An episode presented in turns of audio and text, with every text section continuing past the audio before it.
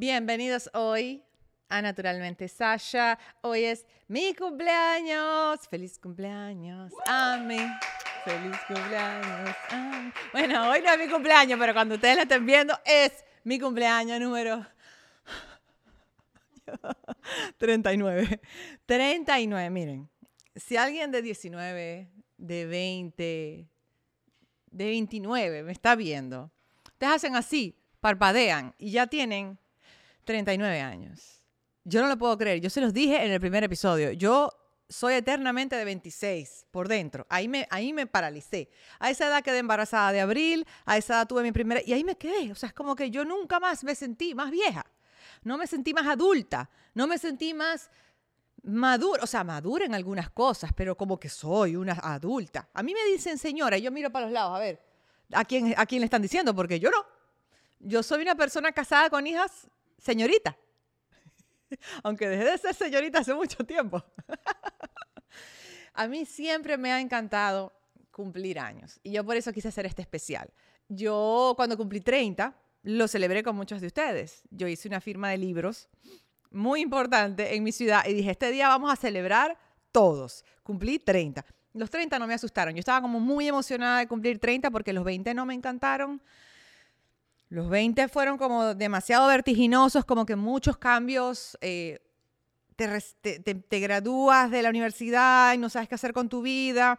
A lo mejor tienes novio, a lo mejor no, a lo mejor tienes, estás con tu pareja estancada y no sabes para dónde vas, a lo mejor estás soltera y llegas a los 30 y dices, Dios mío, ¿qué va a pasar conmigo? O sea, como que los, los 20 son, como, son como muy movidos. Y a mí me gusta un poquito como la, la estabilidad. Eh, y cuando cumplí 30, ya yo sabía lo que quería hacer con mi vida, estaba haciendo algo que me apasionaba, ya era mamá, estaba con el amor de mi vida, como que yo sentía que ahora es que comenzaba lo bueno. Era como que, ok, vamos a pasar la página, porque a los 20 no era ni la sombra de lo que era a los 30. A los 20 yo era muy insegura, tenía muchas dudas, tenía una crisis existencial, no sabía qué iba a hacer con mi vida.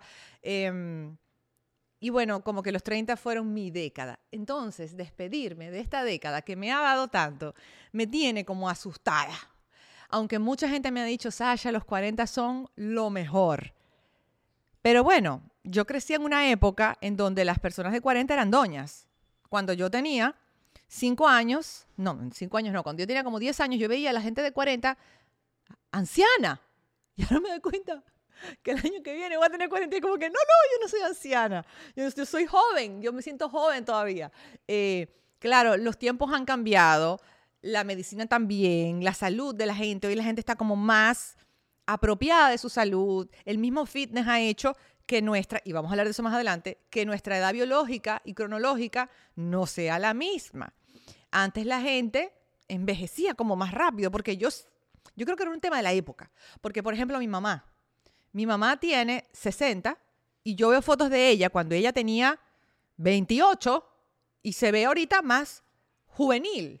Entonces siento que también es un tema de la época, de los estándares que habían en esa época. No, tienes 30 años, te tienes que cortar el pelo, te vestes diferente. A los 40 ya estabas en una mecedora. ¿Ah? Yo estoy en la flor de mi vida. Em, pero siempre me ha encantado cumplir años. Cuando yo estaba adolescente, mis amigas se acordarán de esto, porque conservo las mismas amigas, em, era mi cumpleaños, ponte tu 14, 15. Y yo decía, ok, voy a hacer una lista de quienes me han llamado. Era línea telefónica, no era celular. Y yo hacía una lista correspondiente a ver quiénes habían sido las primeras personas. Y al final del día, entonces, estás en mi lista negra, me llamaste de último. Siempre me encantaron mis cuentas, hacía calendarios, la cuenta regresiva. Siempre quise una fiesta sorpresa, nunca me la hicieron. Mami, eso es contigo. Eh, pero hoy en día ya, ya me asustan las fiestas sorpresas. Ya no, no quiero sorpresas. Ah, ah, dígame qué es lo que vamos a hacer con tiempo. Porque si no, me genera ansiedad. Pero bueno, el tema está que después de que yo cumplí 36, si bien me siguen emocionando los cumpleaños, me empezó a dar como susto. Me empezó a dar como, como ansiedad el cumpleaños, porque empecé como a pensar una matemática extraña que antes no contemplaba, porque cuando tú tienes 20, tú piensas que vas a ser eterno, tú piensas que eres invencible, tú no piensas en la muerte. Eh, y cuando cumplí 36, de repente un día dije, ya, un momentico, mi vida ha pasado muy rápido, tengo 36, o sea que si yo vivo lo mismo de nuevo, voy a tener 70 y pico de años.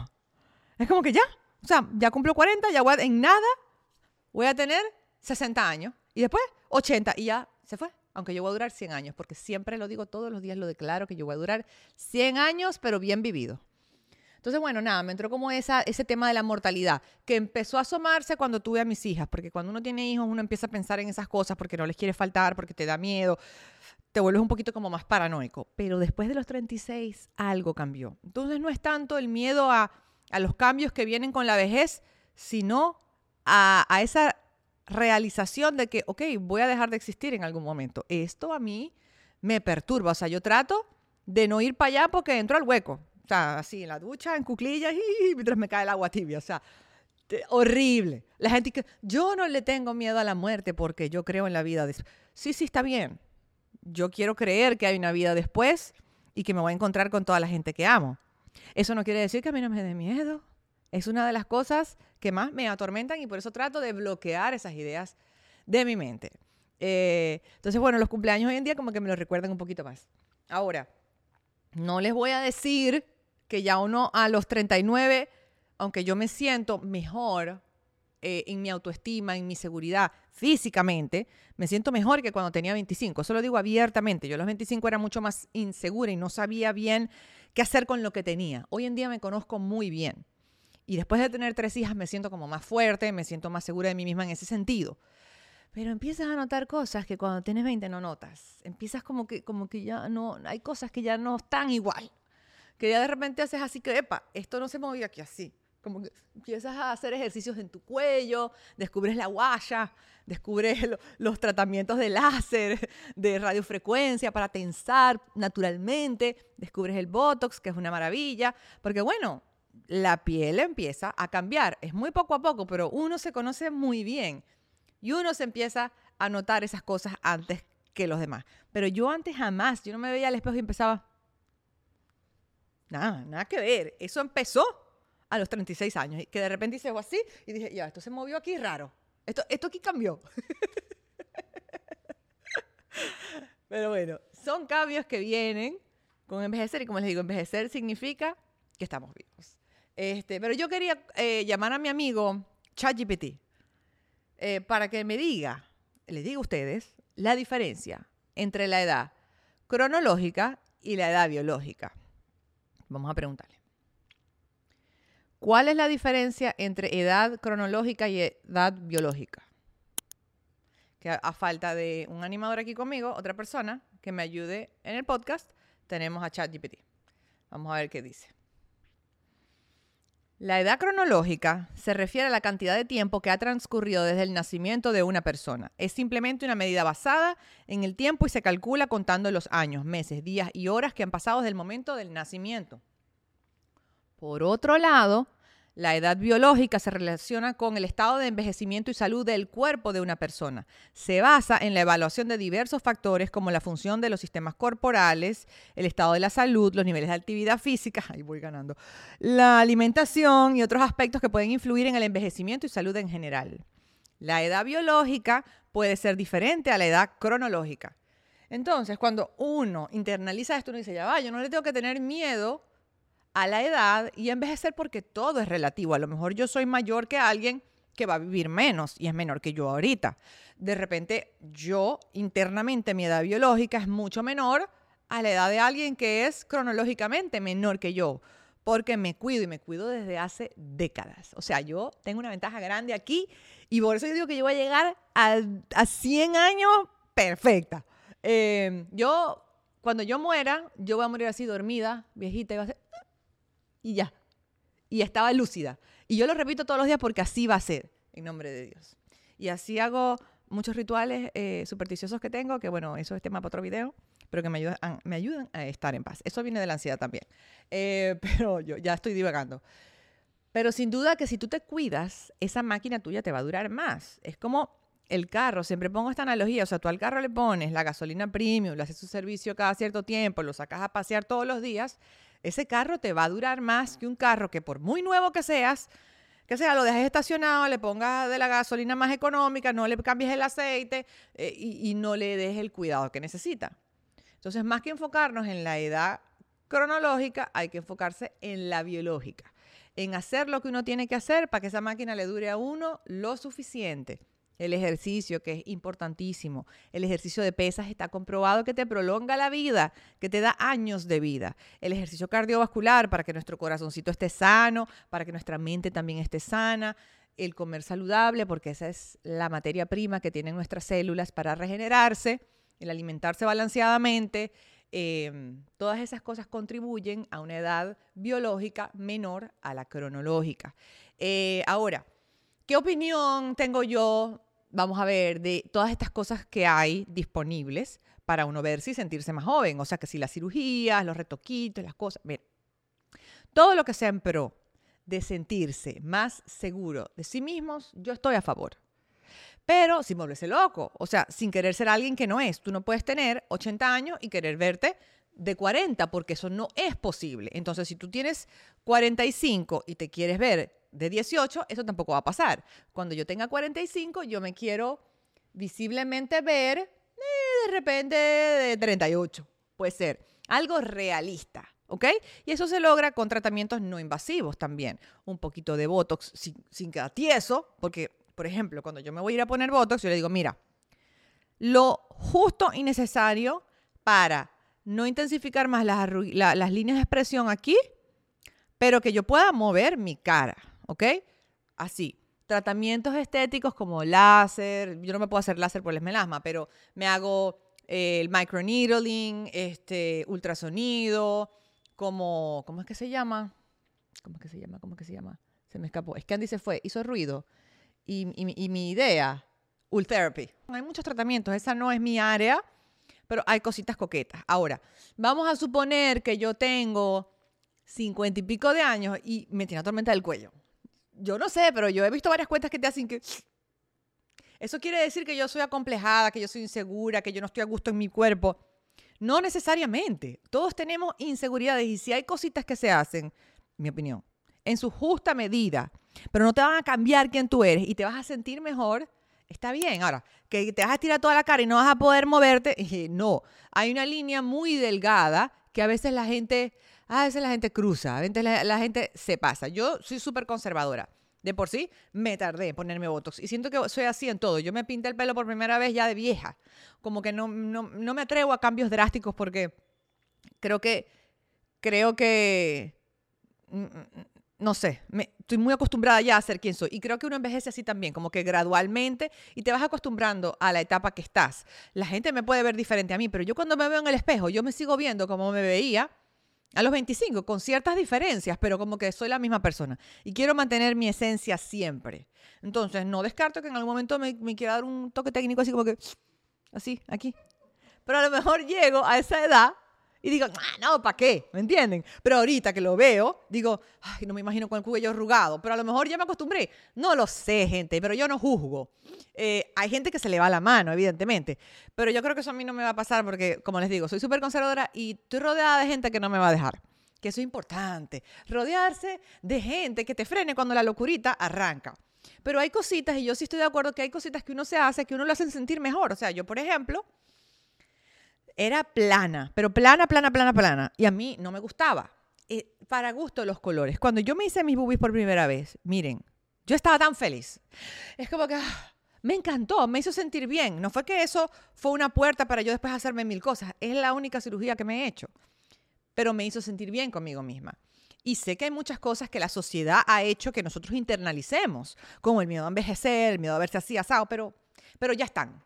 Hay que tratar de hacer los ejercicios mentales de cachetearse cada cierto tiempo, pero si de todas todas hay algo que te está haciendo ruido en ti, no te sientes bien, y es algo, y aquí va la palabra clave, que no puedo cambiar con hábitos, ¿ok?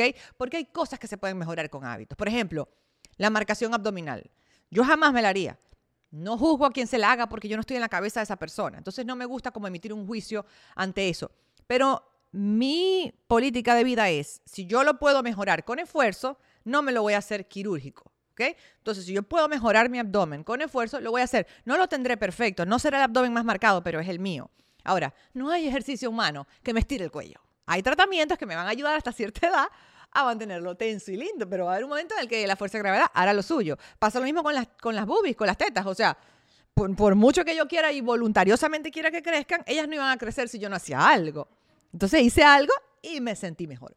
Pero esa es mi, mi forma de ser. Yo, tengo mi toque vanidoso ahí. No todo el mundo es igual. Lo que a mí no me da pena admitirlo. Eh, pero bueno, con la edad viene la experiencia también. O sea, ¿qué le diría yo a la Sasha de 19, por ejemplo? Que hace 20 años que estaba esa niña, esa, bebé, bebé de pecho todavía. ¿Qué es la diferencia? O sea, una persona de 19 es un bebé, una persona de 39 es un adulto, pero no un viejo. Entonces, eh, ¿qué le diría? Le diría, Sashita, ten paciencia, ten paciencia, que todo va a salir bien y que esas cosas que sueñas las vas a alcanzar. Entonces le diría que siga soñando en grande porque ella es bastante enfocada y voluntariosa y ella va a alcanzar todas esas cosas que tiene en su cabeza. O sea, todo lo que ella se imaginó a nivel profesional y familiar lo va a conseguir. Porque yo a los 19 años soñaba con ser económicamente, económicamente independiente, el sentirme exitosa a nivel laboral. No dimensionaba que iba a ser lo que hago hoy en día, pero sí sabía que quería destacarme en, el trabajo. Estaba muy confundida, no sabía si podía hacer del fitness eh, mi pasión o si me iba a dedicar solamente al lado empresarial o si iba a irme por el lado del dibujo, que también me apasionaba. Yo estaba muy confundida, yo me cambié de carrera varias veces, como que no, va, hay espacio para todo lo que te gusta. Vas a perseguir tu sueño de hacer de este estilo de vida tu trabajo, pero al mismo tiempo lo vas a volver tu empresa, vas a, trasladar eso a un emprendimiento propio, pero al mismo tiempo ese amor por el dibujo va a seguir y lo vas a compartir con tus hijas y va a ser una manera de drenar estrés y de manejar la ansiedad que la vas a poder manejar. La ansiedad no, no vino para acabar contigo, vino a darte un impulso muy grande. Entonces siento que eso es lo primero que le diría. También que sea más noble con su cuerpo, que no se castigue tanto, que no se critique tanto, que ese cuerpo que tiene le va a dar tres hijas maravillosas. Me dan ganas de llorar. Em, porque fui muy dura conmigo a esa edad y me critiqué mucho. Eh, y no me pare, y sentía que no era suficiente la manera en la que me veía y que mi valor venía en gran, en gran medida de allí. Y, y, ya en los 30 entendí que soy mucho más que un cuerpo, que tengo mucho más que aportar y que ese cuerpo me iba a dar a tres hijas que me iban a devolver a mí la seguridad, que yo, mi principal motor en la vida iban a ser ellas y que mi éxito iba a venir más atado a no repetir los patrones, a que mis hijas no se sintieran como yo me sentí, a ser un ejemplo para ellas, a que ellas se sientan orgullosas de mí. Y eso ha hecho que yo piense tres y cuatro veces cada decisión que tomo, personal y profesional. Y eso me, es lo que me hace una mejor persona. Em, entonces creo que, que, que la Sasha de 19 años se sentiría muy aliviada de saber que ella no iba a ser esclava de esos pensamientos intrusivos a nivel corporal toda su vida, que iba a aprender a manejarlos y que iba a ser una mujer segura de sí misma, con una autoestima mucho más saludable que la que tenía a los 19 años. Eh, también le diría que te vas a casar con Andy, porque es que yo conocí a Andy a los 18 y yo me quería casar al año. Yo, o sea, ese noviazgo eterno, mi amor, que yo tuve de 10 años no fue por voluntad propia. yo a los dos años me quería casar. Dije, ya, ya estoy en el noviazgo, ya, ya. Quiero, aparte, liberarme. Liberarme de las cadenas de mi padre, que era bastante estricto, que amo a mi papá con locura y me encanta estar con mi papá y mi mamá y no quisiera vivir en otra ciudad, pero mi papá era estricto. O sea, eran la, una y que vente para la casa. Y yo tenía 24 años. A los 24, 25 años negocié que mi hora de llegada eran las 3 de la mañana. Porque entonces Andy me dejaba y se devolvía para la discoteca, porque el muchacho tenía cuatro años más que yo, no se iba a ir a acostar a dormir a la una de la mañana. Entonces yo decía, no, es que cuando yo me case, yo voy a hacer lo que yo quiera. Y después me di cuenta que esa es la mentira más grande que existe. Qué vaina, pero sí. Este, yo soñaba con casarme cuando tenía 22, 23 años. Yo me quería casar ya, pero una bebé era una bebé. Andy fue más inteligente que yo. Este, le hubiese dicho, quédate tranquila, te vas a casar con el Señor, Disfruta, disfruta, porque hay cosas también de la soltería que extraño. A veces, por ejemplo, que me venga la regla, me pongo una pijama grande con huecos y me encierra en el cuarto hasta que se me vaya. no tengo que hablar con nadie, no tengo que atender a nadie, no tengo que trabajar, no tengo que nada, o sea, es existir, o sea, ir para clase, encerrarme en mi cuarto y ver Sex and the City hasta que se me vaya la regla. Eso yo lo quisiera hacer hoy en día y no puedo. Entonces, todo a su momento. Sé más paciente, eso le diría. Sé más paciente, tranquilízate. No tienes que tener tu vida resuelta a los 19, eso no va a pasar. Los 20 son para equivocarse. Los 30 para ejecutar. Y de los 40 para adelante para disfrutar. me voy a ir con las preguntas relacionadas al... ¿Vieron cómo rápidamente cambié la lloradera por reírme? Ese es mi mecanismo de defensa siempre. Vamos a reírnos. Vamos a reírnos para mejorar el mood. A ver, las preguntas. Em, ¿Cuál ha sido tu cumpleaños favorito? He tenido muchos cumpleaños chéveres y bonitos, pero creo que uno de los que más recuerdo fue en Maracaibo. Abril tenía tres añitos. Y Andy eh, me despertó en mi cumpleaños que Andy no cocina nada, ese señor nada, nada. Él ahorita se, hace los batidos de proteína, su café frío, como que, pero él no cocina. Este, eso es culpa de mi suegra, que también amo, pero no le enseñaron a cocinar. este, y Andy se puso a cocinar con Abril unas recetas de mi libro, de mi primer libro que estaba recién salido, eh, unas panquecas. Entonces él y Abril pasaron toda la mañana cocinando y se tomaron fotos y se grabaron videos para que yo después viera lo que ellos habían hecho. No solamente cocinaron, sino que limpiaron el desastre, porque si le vas a cocinar a mamá, no le dejes el desastre a mamá para que lo limpie, ¿verdad? Eso es parte del regalo. Entonces cocinaron tal. Y yo estaba tan feliz. Me, me, acuerdo que me regaló una merengada de proteína. Yo todavía no tenía mi, mi, propia marca de proteína. Me regalaron una merengada de proteína y una caja de barras de proteína. Y eso para mí fue icónico. O sea, todavía yo recuerdo ese cumpleaños. Y he tenido cumpleaños quizás como más elaborados, con regalos más costosos, como estábamos en otra etapa de nuestra vida, pero disfruto tanto porque es el detalle, es el tiempo que se tomó, es lo que significó para mí ese gesto y para mí ese ha sido uno de mis cumpleaños favoritos. Bueno, tampoco olvidemos el icónico cumpleaños a los nueve años que mi mamá me llevó con mis amigas a cenar al Girasol. En Maracaibo era un restaurante que daba vuelta. Entonces estabas a comer, ese cumpleaños también para mí fue iconic. un cumpleaños que no me gustó tanto, que también lo recuerdo. ¿Cuántos años tendría yo? Yo estaría cumpliendo unos cinco años. Lo que pasa es que yo les dije, yo tengo memoria fotográfica y de elefante y me acuerdo de todo. Eso me funciona muchísimo en terapia, pero juega en contra de mucha gente alrededor de mí, como Andy, como mis papás, etc. Yo cumplí años y Jessica, mi hermana, estaba más chiquita que yo. Dos años y medio más o menos nos llevamos nosotras. Ella quiere decir tres, pero no, son dos años y medio.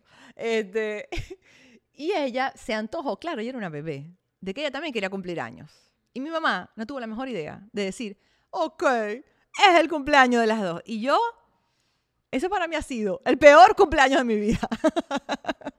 Hasta tuvimos que compartir la soplada de las velas, lo de la todo. Parenting 01 en ese momento. Ya te lo saqué. Yo tengo el corto. ya tengo aquí, ya tengo el corto. A ver, eh, ¿Qué le dirías a alguien que va a cumplir 30 y está asustada? Hay como que mucha gente se asusta de los 30. Y yo a todo el mundo digo, sí, vas a entrar en la mejor etapa de tu vida. O sea, porque te sientes igual de joven, estás igual de joven. Como que el cuerpo no envejece solo porque cumpliste 30. Hay algo así como edades muy marcadas. Creo que a mí la próxima que me toca, que es marcada, creo que son como los 45, por ahí leí. O sea, como que hay etapas en las que uno se le va notando un poco más la edad, pero unos 30 no. O sea, yo veo mis fotos y yo, sí, uno ha cambiado un poquito, o sea, como que perdí un poquito de cachetes. A mí me han preguntado, ¿te hiciste la bichectomía? No se saquen los cachetes, no se saquen los cachetes. Miren, yo he sido cachetona toda mi vida, cachetona toda mi vida. los cachetes son juventud. Si tú te sacas los cachetes a los 25 porque te quieres parecer a Bella Hadid, a lo que tengas 30 y pico, 40 años, te vas a ver de 50 porque se te desencaja la cara. No se saquen los cachetes, por amor a Dios. Entonces, bueno, aprendes a maquillar. El, contorno, el contour, hace maravillas. Em, sí, estoy menos cachetoncita, como que, pero, pero no, ese miedo de que me voy a ver más vieja, no. Eh, no te vas a sentir más vieja.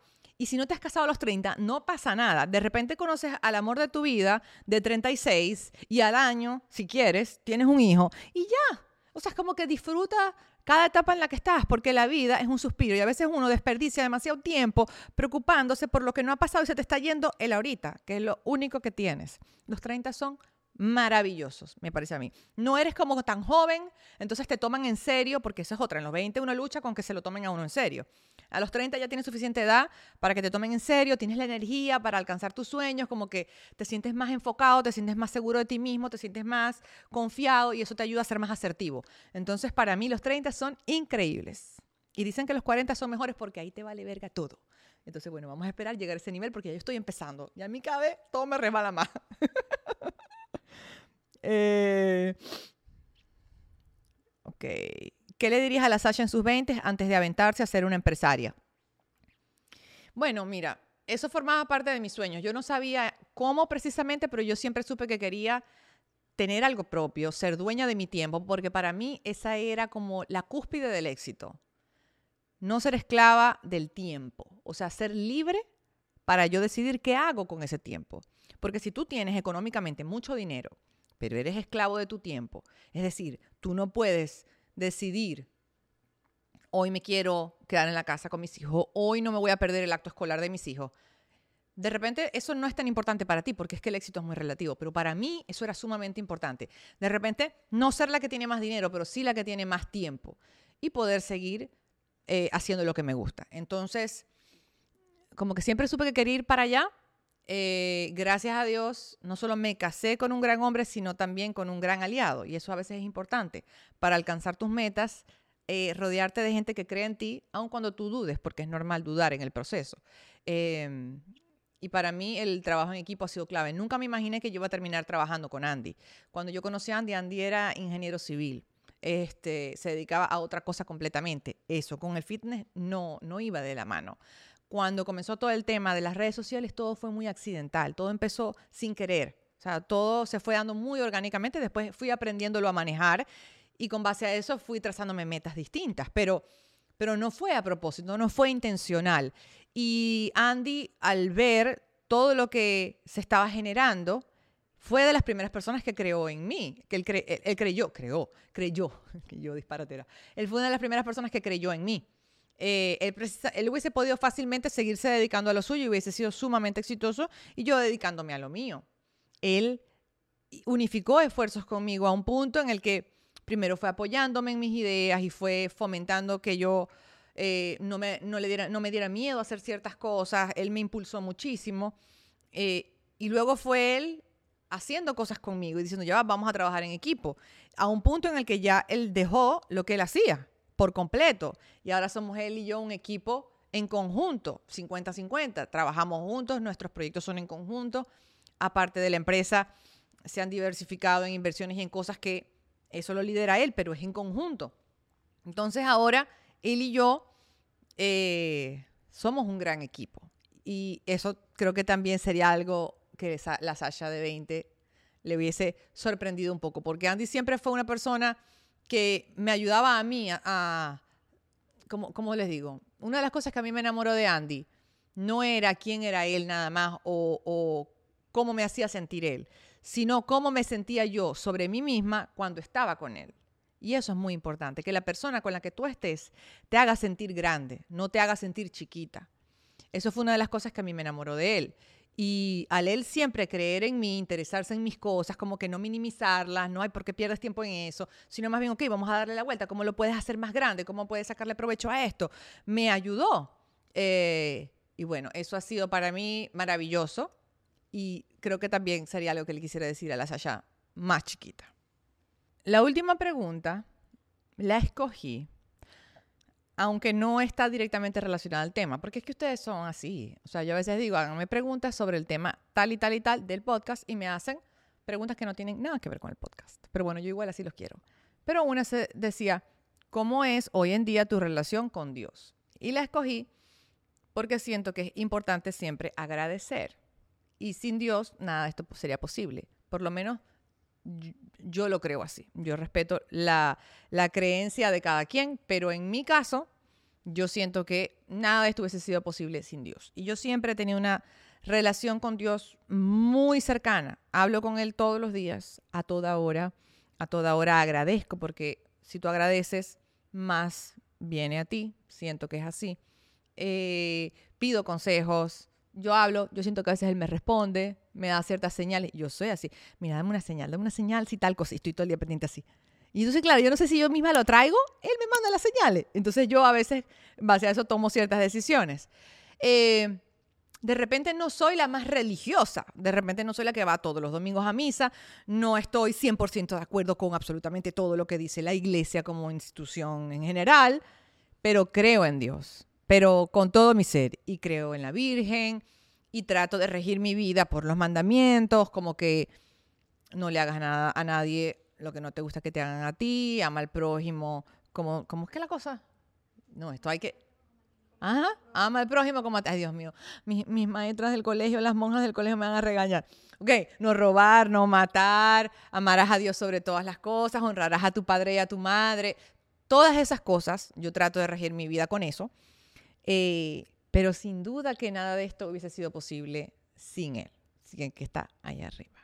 Este, entonces yo le agradezco de que me haya dado tantos años de vida y que me dé tantísimos más porque ya tú sabes que tú y yo tenemos un acuerdo que yo voy a estar aquí con mi familia hasta los 100 años. Eso sí, que mis hijas duren 100 años, los hijos de mis hijas duren 100 años, mi esposo dure 100 años, todos vamos a durar 100 años. Andy me lleva 4 años, pero ya yo a los 96 de repente eh, ya estoy ahí mismo. Entonces, bueno, nada. No sé, no, Andy tiene que durar hasta los 104 para que yo no presencie la muerte de nadie, ¿entienden? No quiero, no quiero. Pero bueno, eso es tema para otro video. Yo solamente le quiero dar las gracias porque de verdad que han sido 39 años maravillosos. No cambiaría lo malo porque lo malo me ha ayudado a ser quien soy ahorita y he aprendido mucho. Porque tu, tu maestro más grande van a ser tus problemas y tus fracasos. De ahí es donde tú vas, vas a aprender y vas a evolucionar. Entonces yo no cambiaría absolutamente nada. Los quiero mucho, gracias por acompañarme, por darme siempre su apoyo, por el cariño, porque bueno, tampoco estaría aquí si no fuera por todos ustedes. Les mando un besito. Bye. Y otra cosa, yo he pasado todo el mes dándome regalos de cumpleaños. Todo el mes. O sea, yo soy mi mejor amiga. Entonces yo desde que pisamos diciembre me estoy comprando regalitos. Porque así es como tiene que ser. Si no te amas tú, ¿quién te va a amar? Ahora sí me despido. Bye.